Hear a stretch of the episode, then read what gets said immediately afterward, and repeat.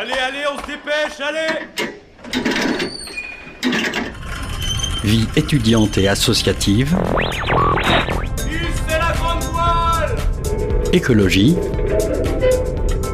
Il a pas de voile, abruti Politique, culture et société.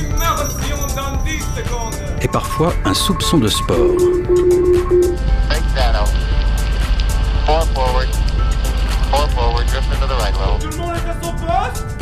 Du lundi au jeudi, 18h-19h, le sous-marin, la quasi quotidienne d'infos de Radio Campus Angers. Bonsoir à toutes, bonsoir à tous. Il est 18h tout pile sur les ondes du 103 FM. Cette semaine, l'équipage du sous-marin n'est, hélas, pas au complet car certains et certaines ont quitté le navire pour cela couler douce aux assises du journalisme à Tours. On en profite pour les saluer, les saluer bien évidemment.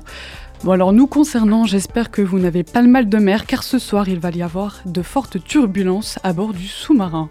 Au programme, nous allons avoir le plaisir, que dis-je, l'honneur d'écouter un reportage de nos amis de la Frappe, reportage sur le thème de la parentalité, sujet qui est abordé dans le spectacle Carillon. On accueillera également Étienne Mater, programmateur au Héron Carré, pour parler de la programmation 2023. En deuxième partie, nous retrouvons Loane pour une chronique sur le métier de Mireille, un métier dont on parle peu.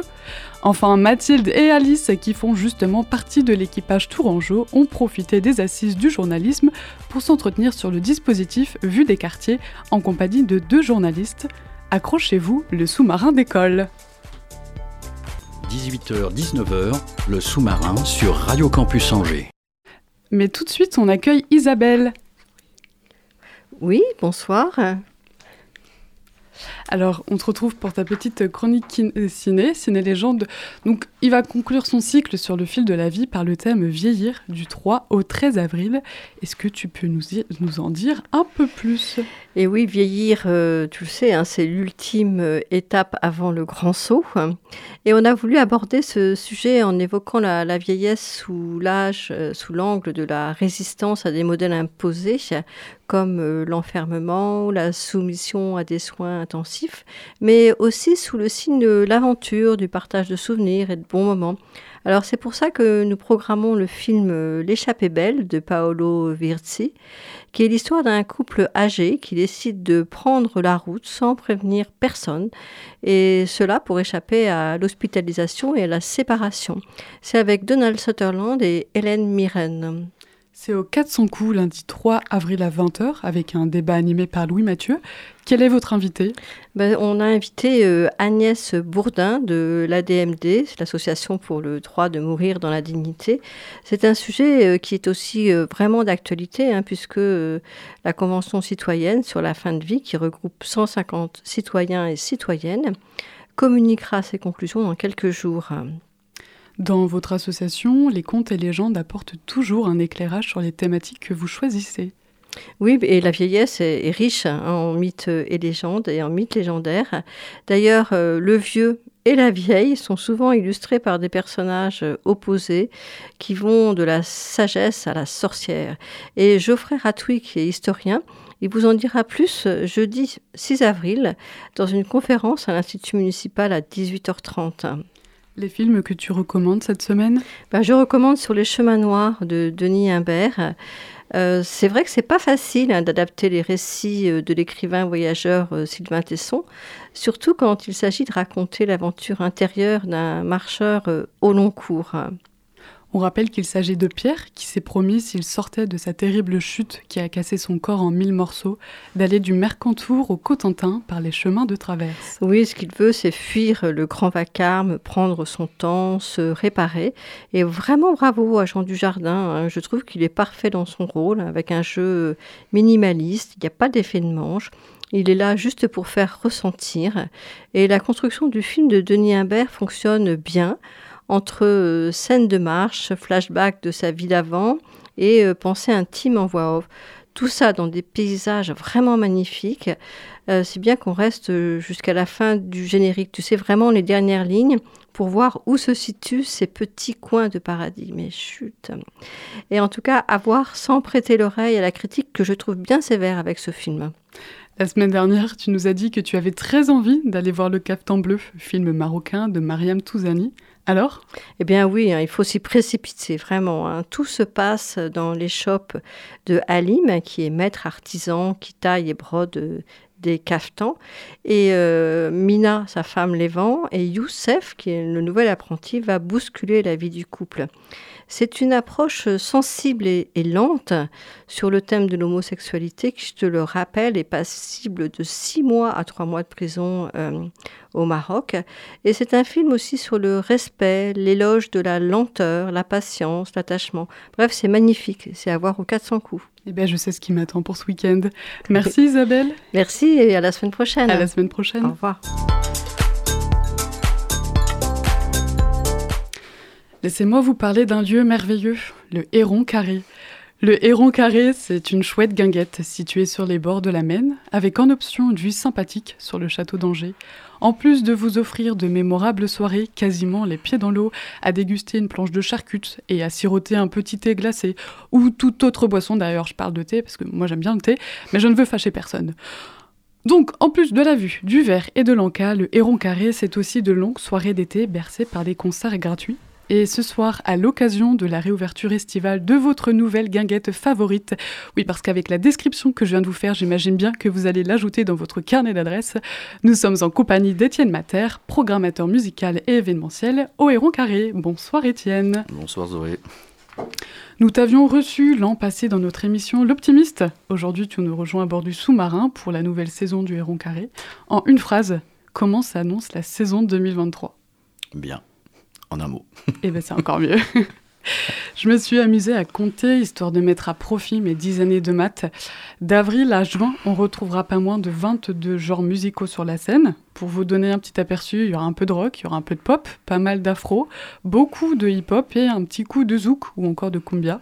En étalant une si large palette de genres musicaux, vous n'avez pas la volonté de cibler un public en particulier Euh, bah, en effet, c'est un peu le, j'ai envie de dire le, la caractéristique de la programmation, Euh, c'est d'être le plus éclectique possible justement et qu'il y en ait pour tout le monde et que quand quelqu'un voit la programmation du Héron, ils se disent, au moins il y a un rendez-vous où j'ai envie de venir et qu'il y ait quelque chose qui lui, qui lui corresponde.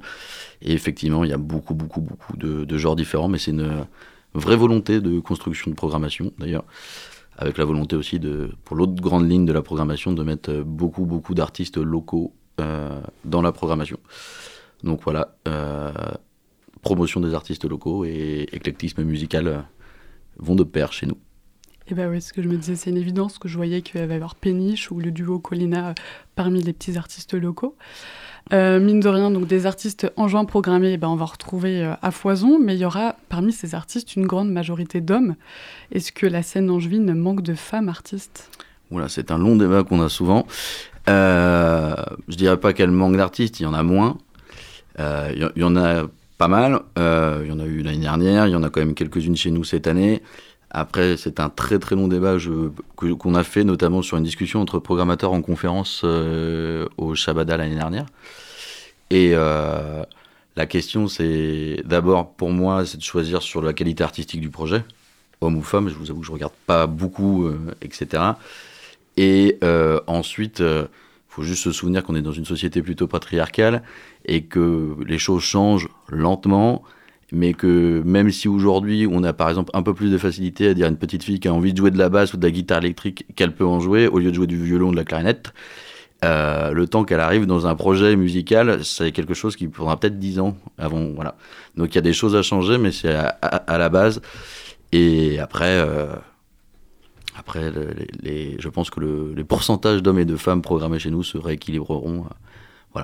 Ouais, c'est ça, parce que l'année dernière, notamment, vous aviez mis en place un, un marché de créatrices, donc peut-être que les femmes, vous, vous les mettez dans... Vous les mettez... On les retrouve dans d'autres domaines. Ouais, alors après le marché de créatrices avec les Ardentes, euh, c'est un autre projet puisque c'est justement euh, une association et un collectif qui a envie de mettre en avant euh, des femmes artisanes et créatrices et qui nous demandent de venir faire des choses chez nous. euh, donc on les accueille avec euh, grand plaisir. Mais euh, après sur la programmation musicale, pour pas te mentir et tout dire justement, on était à 16% de femmes l'année dernière, ce qui est peu mais qui est au-dessus malheureusement de la moyenne nationale aujourd'hui dans les salles de concert par exemple où on est plutôt à on n'est pas beaucoup dessus mais on est plutôt à 14 ou 15 en fait en moyenne et voilà après ça vaut pour ça, mais comme pour d'autres choses, c'est-à-dire que je vais pas faire des femmes parce que c'est des femmes, je vais pas faire du rock parce que j'ai absolument besoin de faire du rock. Euh, je vais pas. euh, voilà, il y a plein de choses, mais d'abord c'est la qualité esthétique, et puis après, après voilà. Mais comme je le dis, c'est un problème à la base, et plus on réglera ce problème, plus elles prendront de la place dans nos programmations, euh, logiquement. Justement, par rapport au groupe euh, féminin qu'on va retrouver, il y aura notamment Colina, il y aura aussi les Herbes Hautes. Est-ce que tu veux bien nous les présenter? Bah, très rapidement, euh, Colina, c'est un projet d'afro-pop euh, en famille, euh, puisque les deux chanteuses, ce sont la mère et une fille, et sa fille, que leur DJ, c'est un des deux fils, et que le beatmaker, donc celui qui fait toutes les instrus, c'est le deuxième fils.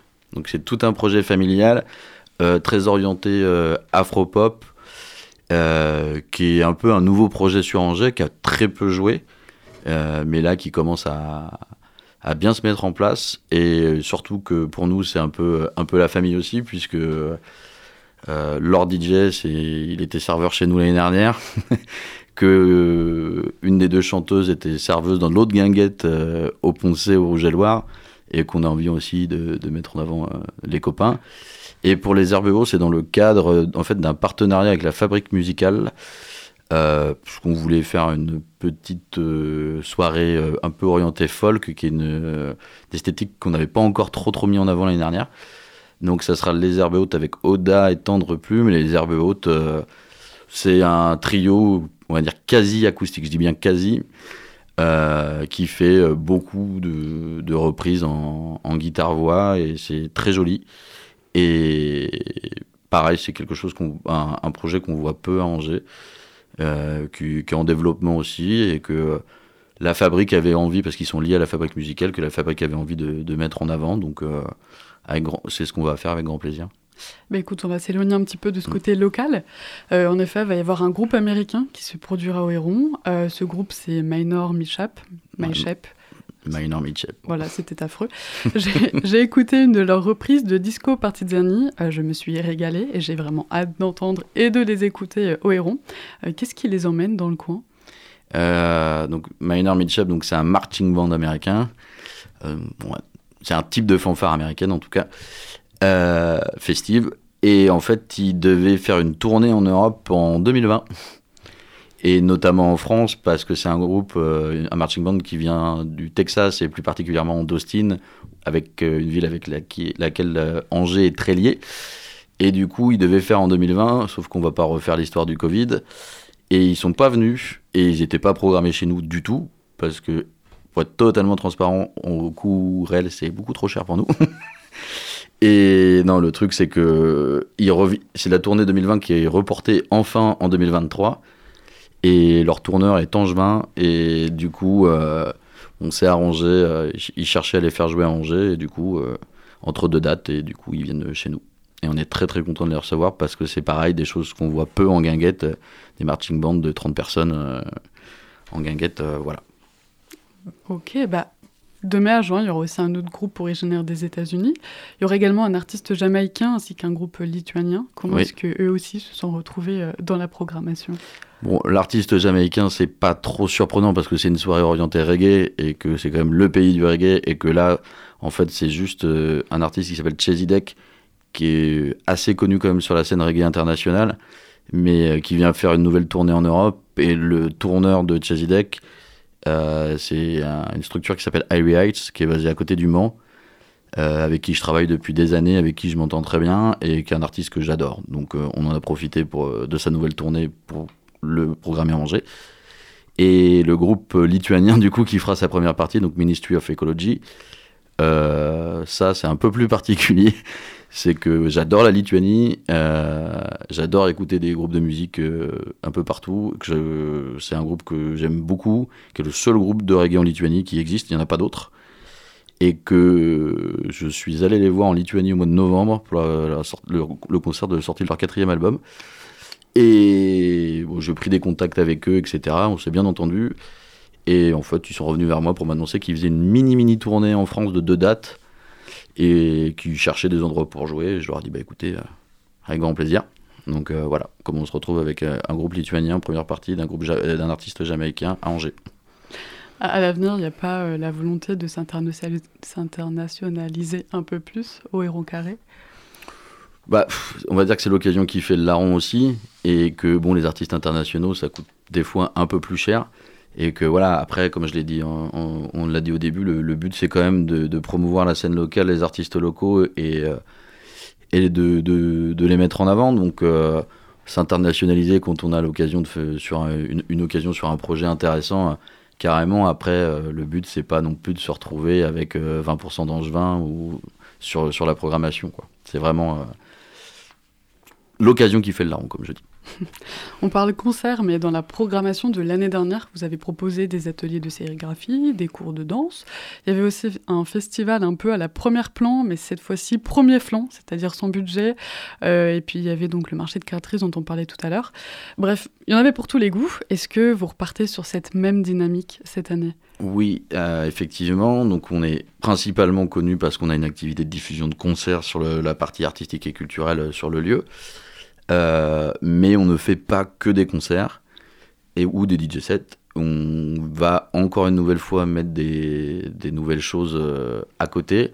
Alors, pas premier flanc cette année, euh, qui sera remplacé par un autre projet, parce qu'en fait, c'est une compagnie qui fait ce projet-là, qui s'appelle la compagnie de Ramdam, et avec qui on bosse chaque année pour qu'ils viennent nous présenter quelque chose. Donc là, on bosse un nouveau projet qui aura lieu au mois de septembre. Je peux pas en dire plus pour l'instant, mais je pense qu'on va bien rigoler.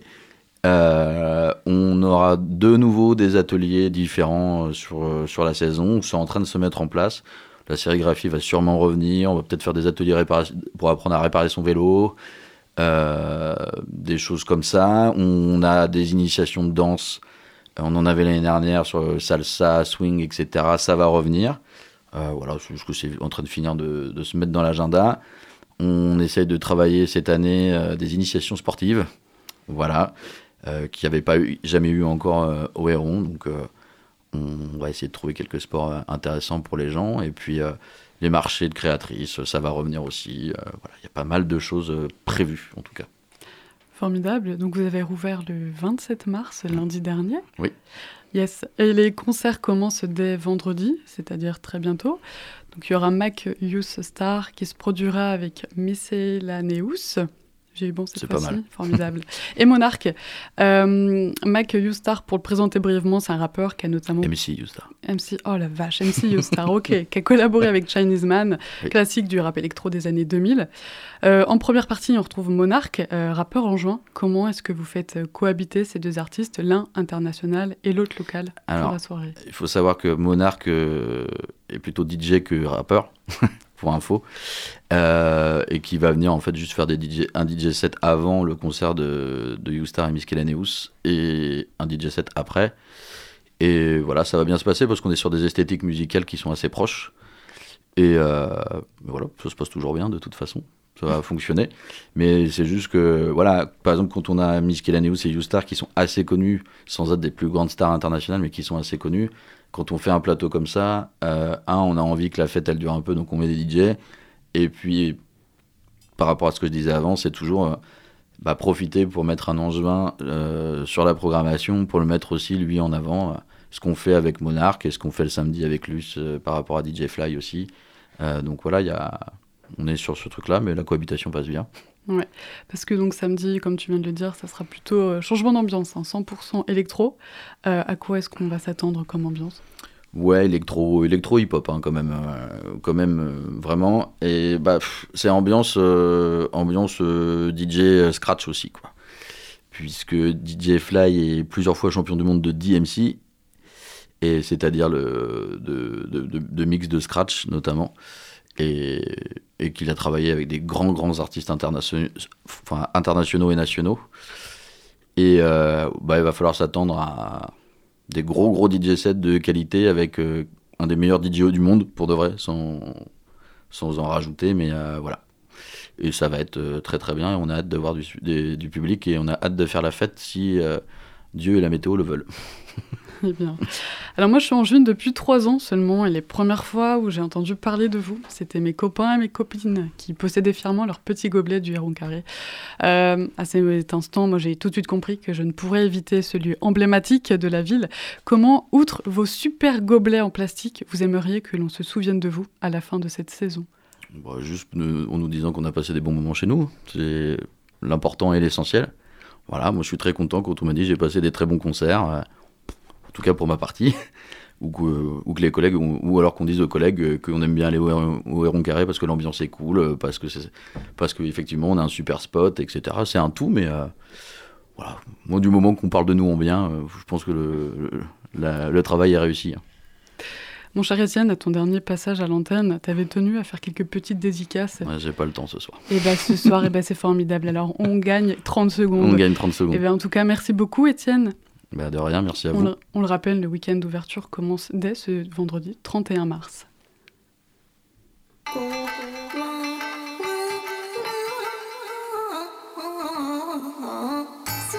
All I want is you, and you want me to.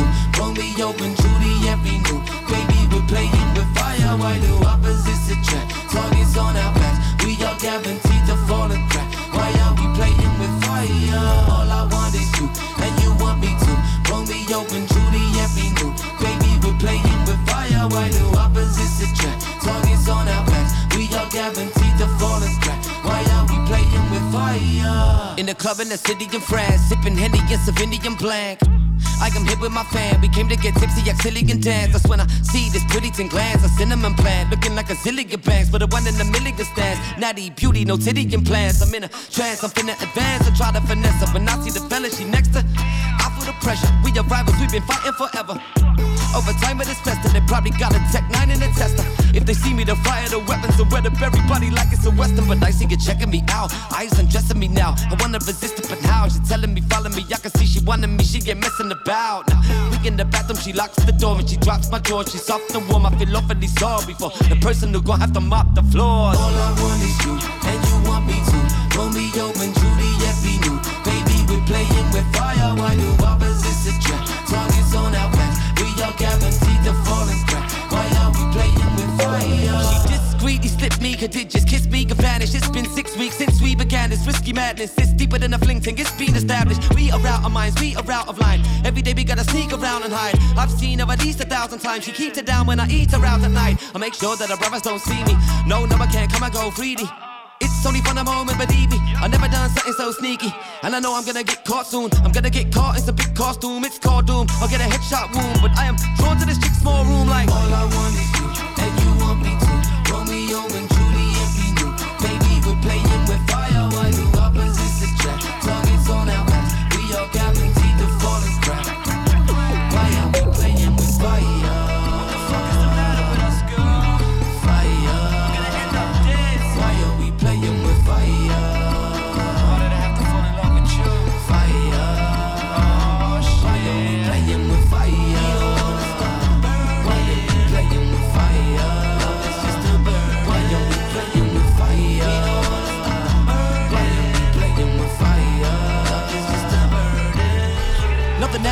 till one evening.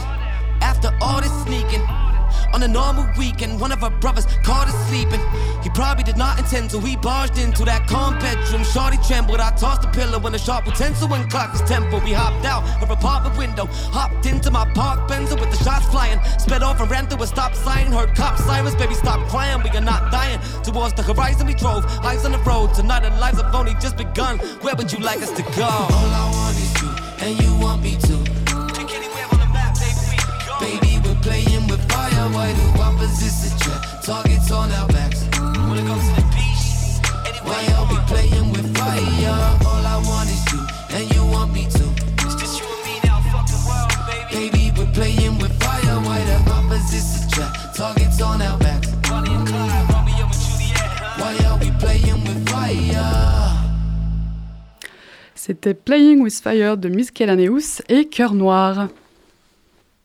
18h-19h, le sous-marin sur Radio Campus Angers. Loane vient de me rejoindre dans le sous-marin. Salut Loane Salut Zoé Alors ce soir tu vas nous parler d'un métier dont on parle peu, celui de Mireille.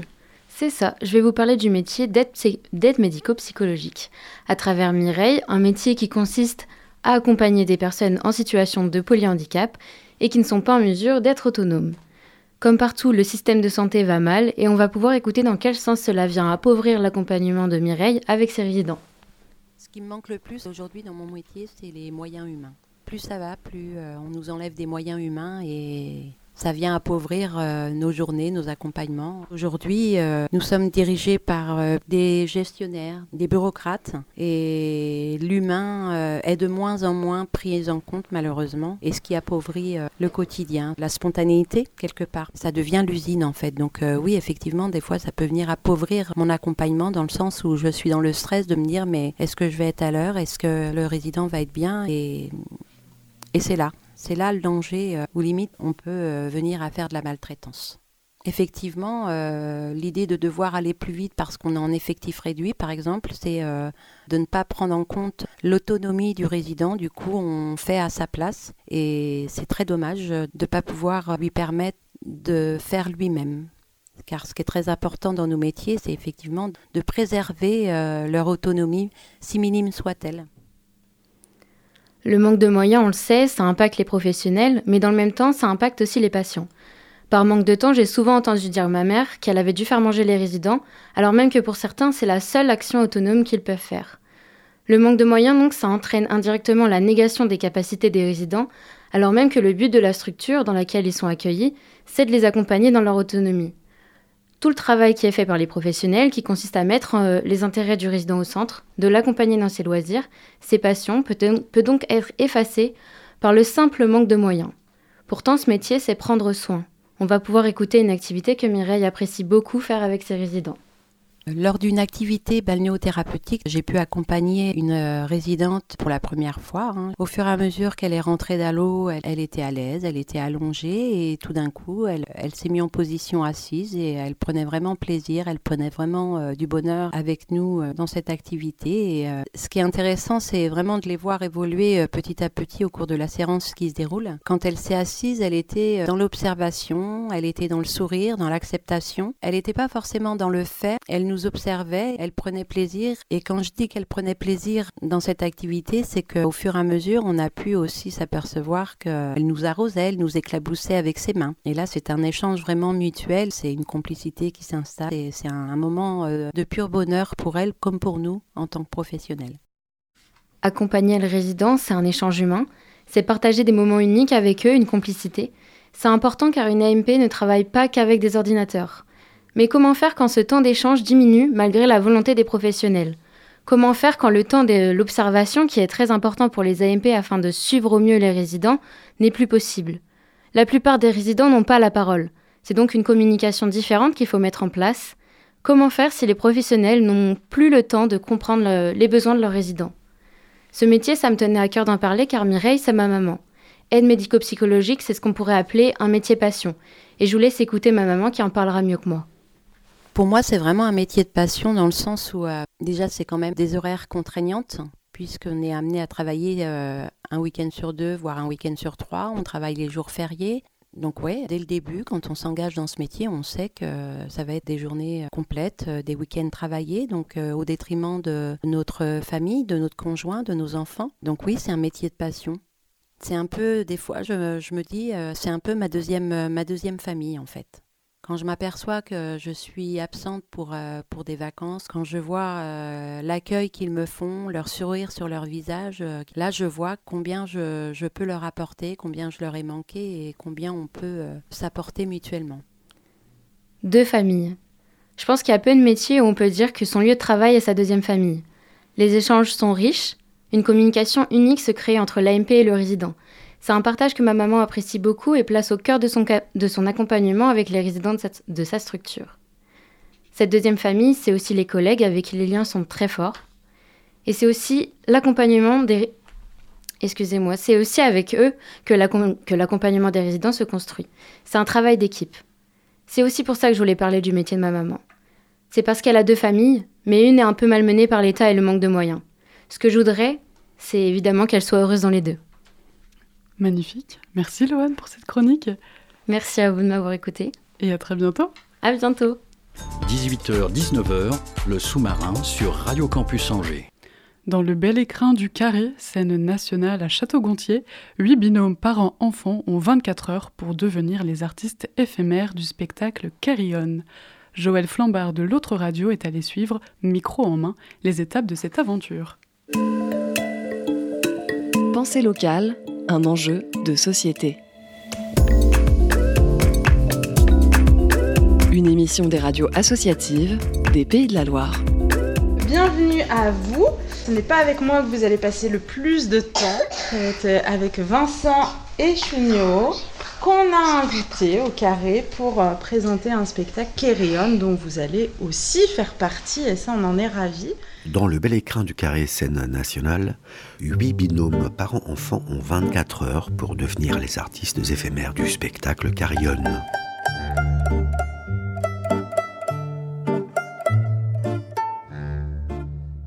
D'abord lentement 8. 1, 2, va faire là aujourd'hui, c'est ce qu'on appelle un filage technique. Comme ça, on voit nos déplacements, on voit la musique, on voit l'ordre dans lequel on fait les choses. Et puis moi, ça va me permettre aussi de, bah, euh, vous redonner ou reproposer des intentions parce que donc euh, là, on a présenté euh, petit bout par petit bout euh, aux enfants d'une manière assez ludique. Et puis bah, derrière, nous, on peut peut-être se nourrir un peu de, d'intention, on appelle ça. C'est une musique toute douce, comme ça, avec euh, une très belle chanteuse qui s'appelle Lior Chouve, une sorte de grande berceuse. Et c'est le moment de regarder si notre enfant est bien détendu, même devant du public. Voir si ses membres sont encore mous. Est-ce qu'on peut lui faire des petites caresses, des petits frottis dans le dos? Le prendre peut-être sur nos genoux, le faire tourner sur nos genoux. Si on a envie, si les états de corps euh, du parent et de l'enfant coïncident bien, on peut essayer de le faire voyager son corps sur notre dos, sur notre torse, sur nos jambes.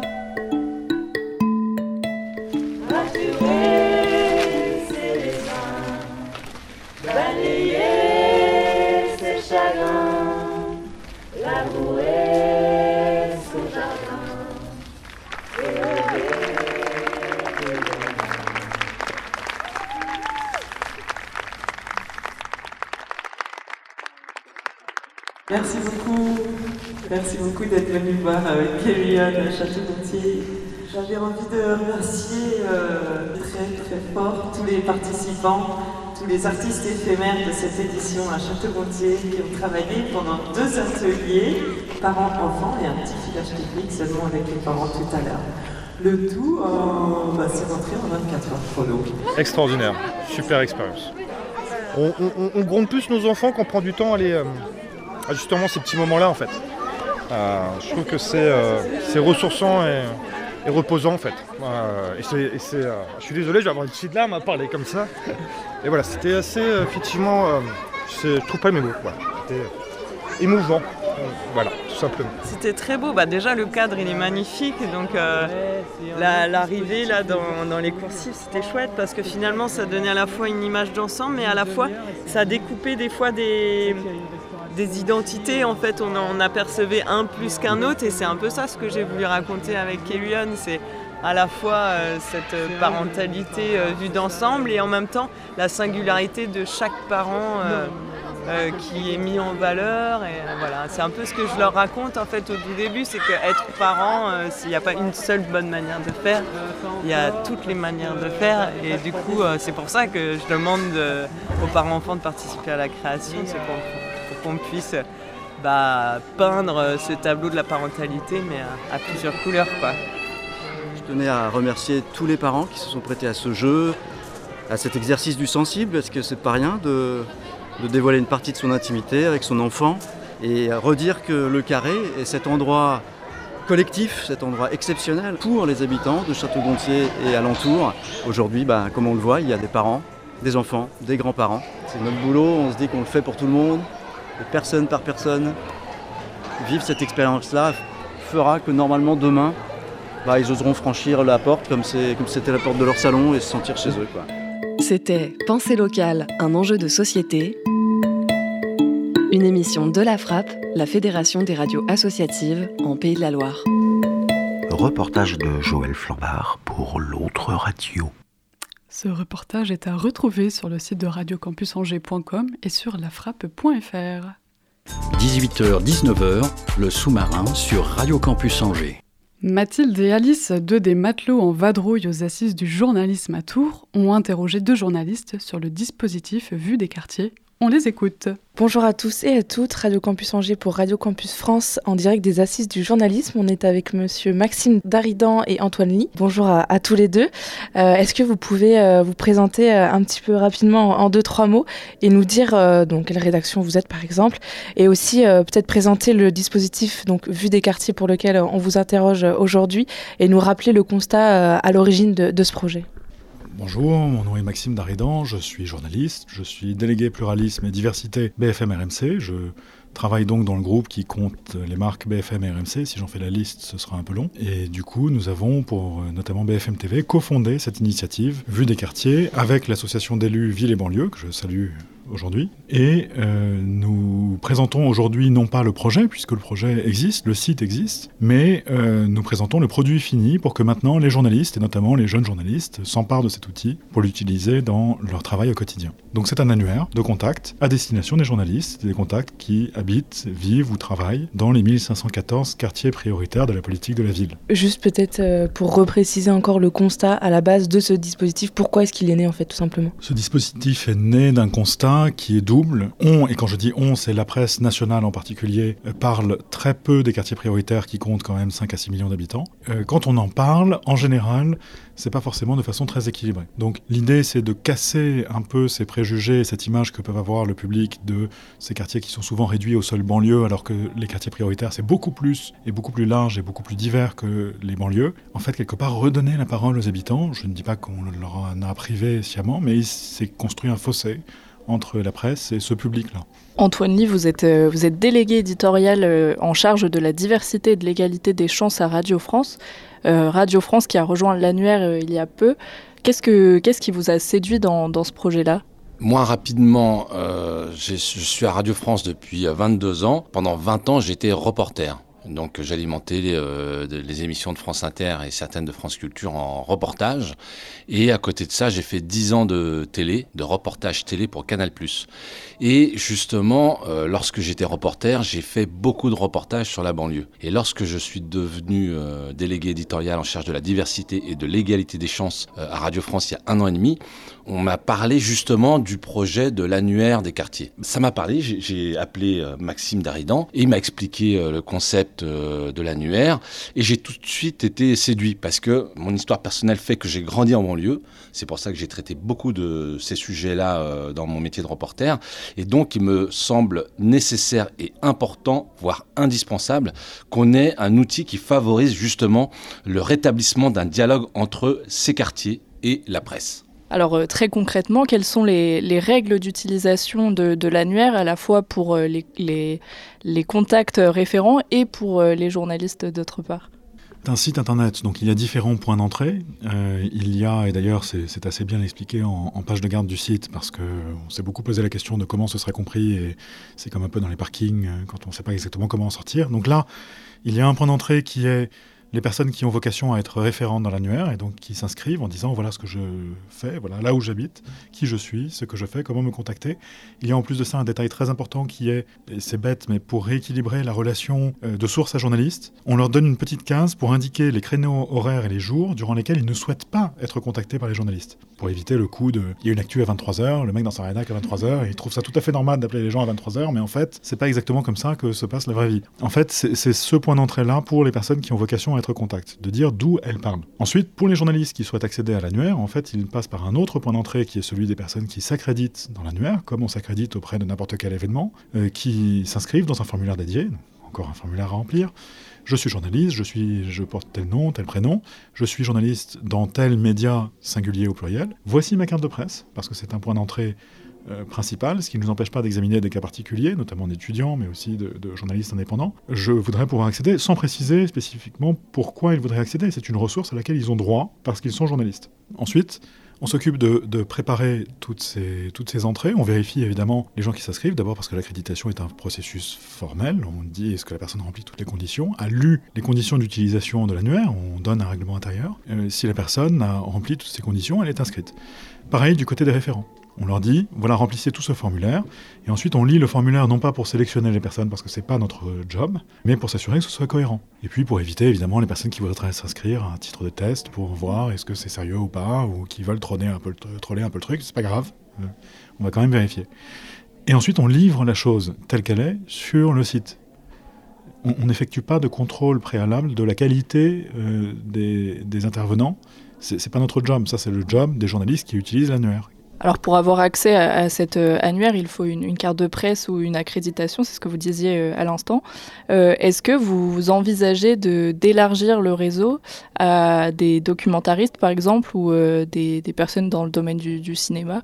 D'abord, il y a beaucoup de documentaristes qui ont la carte de presse, mais dans l'idée première, là, notre job, c'est vraiment la, la, presse au sens les journalistes.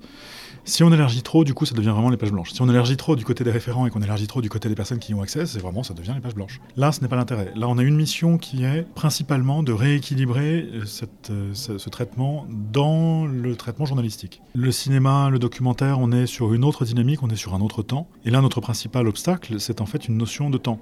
Le temps qui se, qui se contracte dans les rédactions et qui fait qu'on n'a plus nécessairement le loisir, euh, l'envie, ni le, les moyens euh, de faire tout le travail qu'a qu pu faire Antoine et, et qui, qui, le décrivait parfaitement tout à l'heure en écrivant, en, écri en, décrivant le travail qu'il avait fait sur un documentaire lorsque vraiment il avait eu euh, le temps de préparer, d'aller rencontrer les gens en amont. Dans les rédacs aujourd'hui en news, euh, ce temps n'existe plus. Oui, parce qu'Antoine Lee, vous êtes parti sur le, le terrain, c'est bien ça? En ma qualité de reporter, euh, par définition, j'allais sur le terrain. J'allais euh, là où ça se passait, à la rencontre euh, des, gens, et en l'occurrence des habitants des quartiers.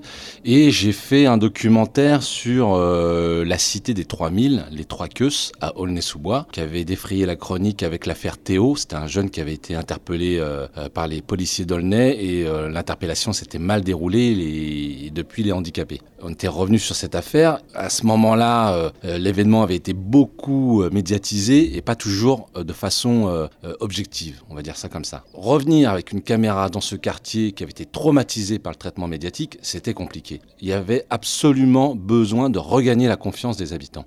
Et ça a été compliqué. Et moi, j'avais euh, imposé comme condition au producteur de pouvoir aller aux 3000, mais sans caméra pendant un mois, juste pour discuter euh, être en immersion. Euh, et euh, j'allais chez le coiffeur là-bas, j'allais faire mes courses, j'allais manger le midi, le soir, je prenais le café, le thé à la menthe, je discutais avec les gens, je prenais du temps. Je, rentrais en contact avec eux, j'expliquais qui j'étais, pourquoi j'étais là, ce que je voulais faire. Et j'ai surtout, j'expliquais ma démarche parce que justement, je leur ai bien expliqué que je venais pas chercher quelque chose de sensationnel je leur ai expliqué que moi, je voulais raconter leur quotidien, leur vie, leurs leur problématiques. Et je leur ai aussi raconté que moi-même, je venais euh, de banlieue. Alors, pas d'Aulnay, mais de Vitry-sur-Seine. Ça crée un lien. Moi, je leur avais donné ma parole d'honneur pour ce que ça vaut.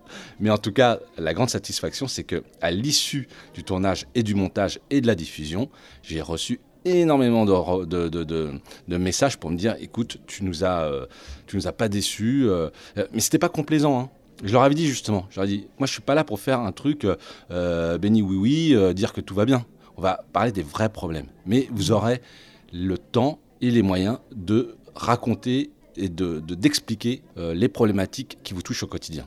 Et alors justement, avec cette question de l'objectivité, euh, vous l'avez précisé, les volontaires, enfin les personnes qui s'inscrivent en tant que contact référent sont tous et toutes volontaires.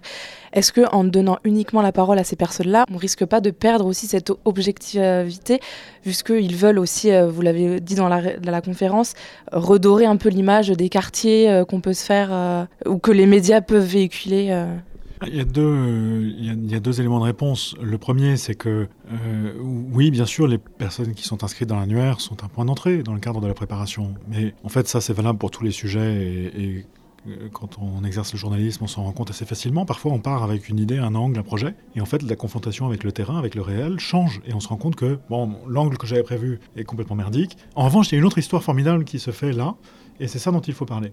Bah, du coup, il en va de même avec les contacts que l'on se crée en amont. On va utiliser l'annuaire, c'est un point d'entrée, on prépare le reportage, on se dit tiens, on va aller interroger Bidule, machin, on les appelle, on dit c'est formidable, on peut se rencontrer. Et puis en fait, on arrive sur le terrain et on rencontre ces personnes-là, on en rencontre d'autres nécessairement, parce qu'on n'arrive pas dans un endroit vide où n'apparaissent dans le paysage que les trois personnes qui, qui ont été contactées. Cette confrontation va amener à d'autres choses. Le reportage de terrain, c'est nécessairement un truc qui va, c'est une matière qui va bouger, qui va évoluer. Sinon, on fait un truc terrible, c'est qu'on impose aux faits et au réel une idée préconçue. Et donc, on refait euh, en fait, ce qui est reproché aujourd'hui euh, par une très large part de ces habitants qui, pour ceux qui se préoccupent de l'image des quartiers, parce qu'évidemment tous ne sont pas dans la même situation, qui en fait vivent, sont heureux dans leur ville, ou, au contraire ont envie que les choses évoluent et changent comme tout un chacun, mais qui du coup ont l'impression qu'il y a ce fossé qui s'est créé. Donc la préparation est importante, raccourcir ce temps de traitement, mais la confrontation avec le réel en est une autre. Parce que vous avez dit, est-ce que c'est pas problématique de donner la parole qu'à ces personnes? Justement, il y aura plusieurs sources, il y aura plusieurs personnes qu'on va interroger pour avoir différents points de vue. Ce qu'on appelle recouper les sources, avoir différents points de vue, le pluralisme. Euh, ça peut être les habitants, ça peut être les, institutions, ça peut être la police, ça peut être euh, les élus. Tous ces témoignages euh, assemblés donneront, on s'approchera de plus en plus de la réalité et par ailleurs, vous dites, est-ce que, voilà, donner une vision angélique des choses? Mais non, pas du tout. Moi, quand j'ai fait le documentaire à, à, Aulnay, on a parlé, par exemple, du communautarisme, qui est un vrai sujet. Et il ne s'agissait pas de dire, bah non, ça n'existe pas. voilà, moi, j'étais avec un habitant que j'avais trouvé et que j'avais réussi à convaincre. Et on a été au marché. Et je lui ai dit, décrivez-moi le marché effectivement, il y avait une grande partie des, des, clients qui étaient d'origine étrangère. Et moi, je lui ai demandé de m'expliquer sa vision des choses. Pourquoi c'était comme ça? Et là, c'était intéressant. Parce qu'il avait son point de vue d'habitant, et qui était un point de vue très intéressant que je n'avais pas entendu ailleurs, d'ailleurs, parce que, en l'occurrence, on a, ça a dévié sur le, grand emplacement de ce concept qui consiste à dire qu'en fait, euh, les musulmans veulent envahir euh, la France et prendre le dessus sur les, sur, les, euh, les Français de souche, entre guillemets. Donc c'est une théorie qui a été très, très euh, reprise par euh, Zemmour et à l'époque c'était vraiment un sujet. Et lui il disait que en fait, euh, de son point de vue d'habitant, c'était une injustice sans nom, c'était une double peine. C'est-à-dire que c'est pas eux qui chassent les blancs, c'est les blancs qui s'en vont et se retrouvent entre eux. Et lui me disait, mais moi je rêverais que mon fils, effectivement, dans, sa classe, il y a majoritairement euh, euh, des, enfants issus de l'immigration. Et il me dit, mais moi je voudrais que mon fils, il aille avec des, blancs, des, Michel, des Stéphane, des Stéphanie, des Valérie. Euh, mais ils sont plus là. Donc nous, on en souffre, et en plus, on nous accuse d'avoir, de, de, de, les avoir mis dehors. Et donc, il ne s'agit pas de dire, dites-nous comment c'est super la banlieue. C'était pas ça. Est-ce que ça, c'est un problème? Et pourquoi? Comment vous, vous l'expliquez? Moi, je trouve qu'il y a une utilité. Euh, on vient faire notre boulot, on, se pose des questions, on vient chercher des réponses, des analyses. Et euh, moi, j'ai euh, l'ambition de, rendre nos téléspectateurs un petit peu plus curieux, se poser des questions et pas juste avaler ce qu'on entend tout le temps, des, des, phrases toutes faites des, certains hommes politiques. Voilà. Vous avez commencé à évoquer euh, le manque de temps euh, pour traiter de ces, sujets-là. Au-delà de l'annuaire qui est un premier pas, mais vous avez aussi tous et toutes rappelé pendant la conférence que c'était pas suffisant.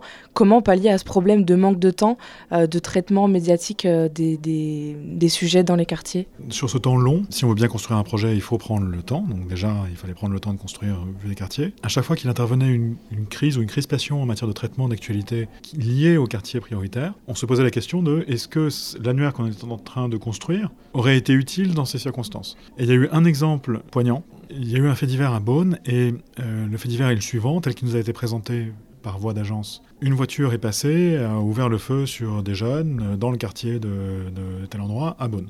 Le parquet que l'on a contacté ce soir-là nous dit bon, on ne sait pas exactement quelles sont les motivations de, cet acte, mais comme ils le font d'habitude, on n'exclut rien, euh, on n'exclut pas la possibilité d'un règlement de compte. Sauf que trois jours après, le bien public, qui est le canard local, révèle deux points importants. Le premier, c'est qu'il n'y a pas de bande à Beaune, donc il n'y a pas de règlement de compte, et que les jeunes qui avaient été la cible de ces tirs de fusil de chasse euh, avaient été la cible d'insultes racistes.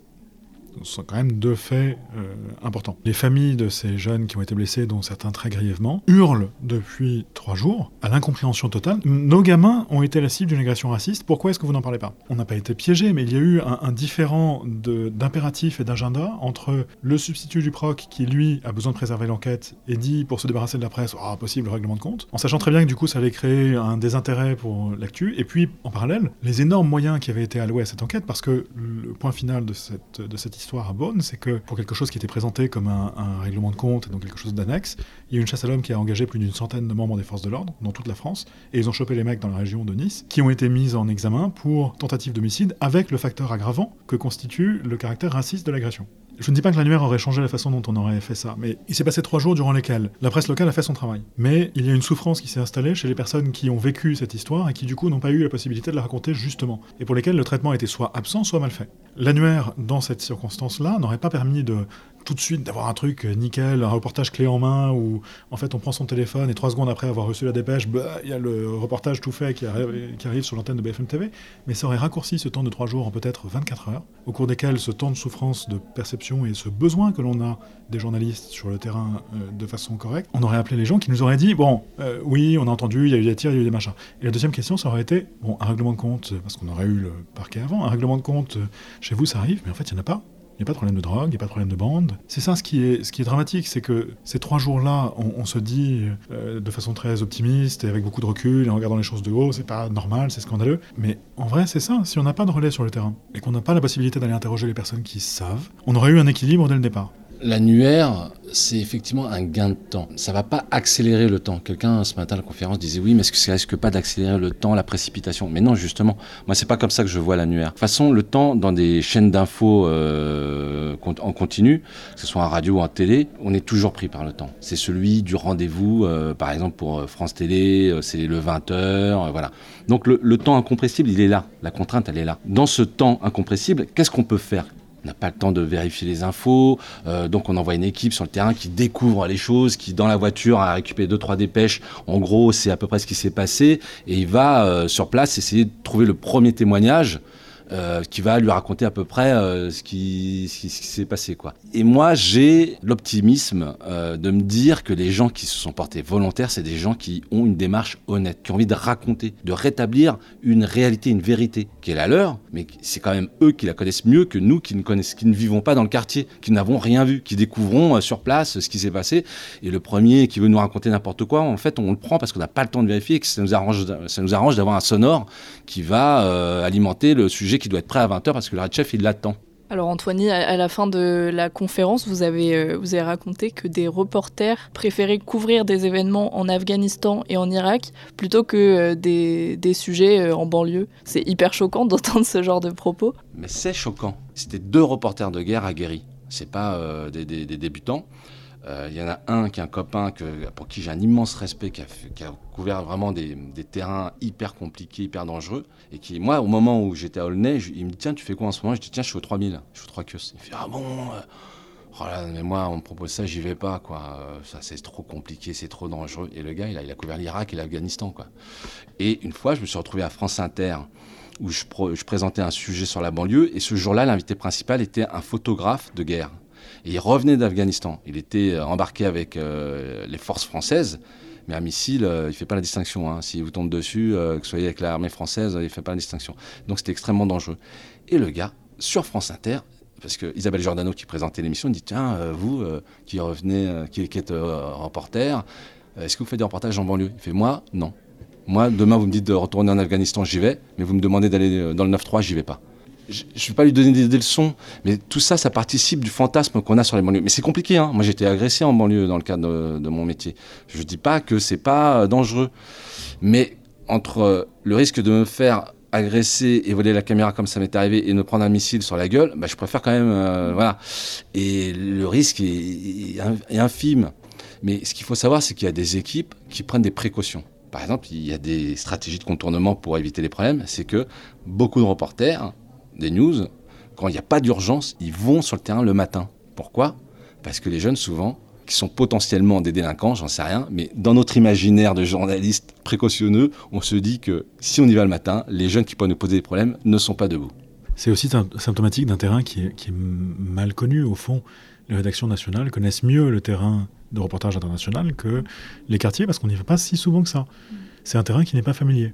Donc se dire que euh, on n'a pas envie d'aller sur un reportage ou sur un terrain parce qu'on n'en connaît pas les codes, il n'est pas familier, mais on a conscience qu'il y a des codes différents. C'est pas complètement absurde. Ensuite, ça va être raccourci en, une phrase qui exprime, bien la question, mais ça exprime moins une notion de discrimination, il n'y en a pas, que de familiarité avec un sujet. Là, ce qui est, ce qui est bien dans cet outil, c'est qu'on ne se limite pas aux banlieues, parce que la notion de quartier est beaucoup plus large que ça.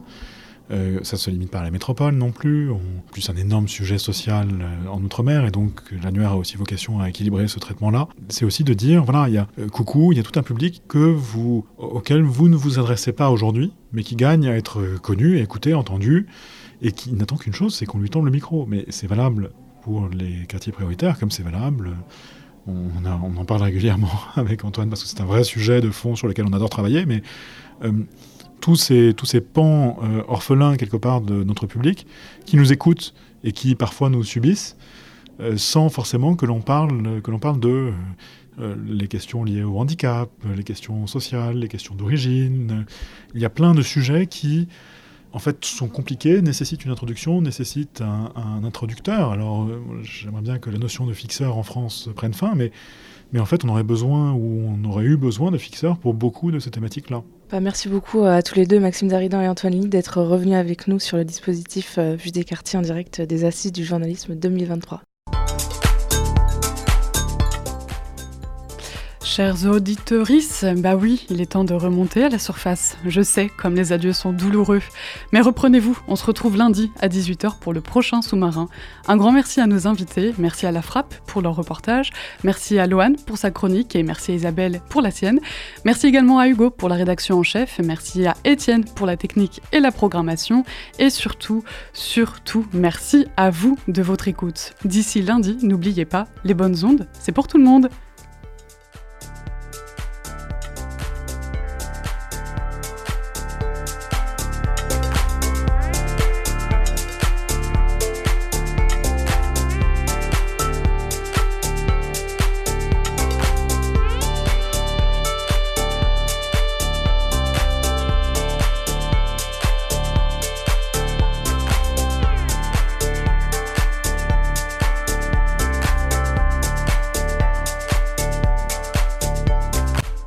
Le sous-marin en podcast sur toutes les plateformes et sur le www.radiocampusangers.com.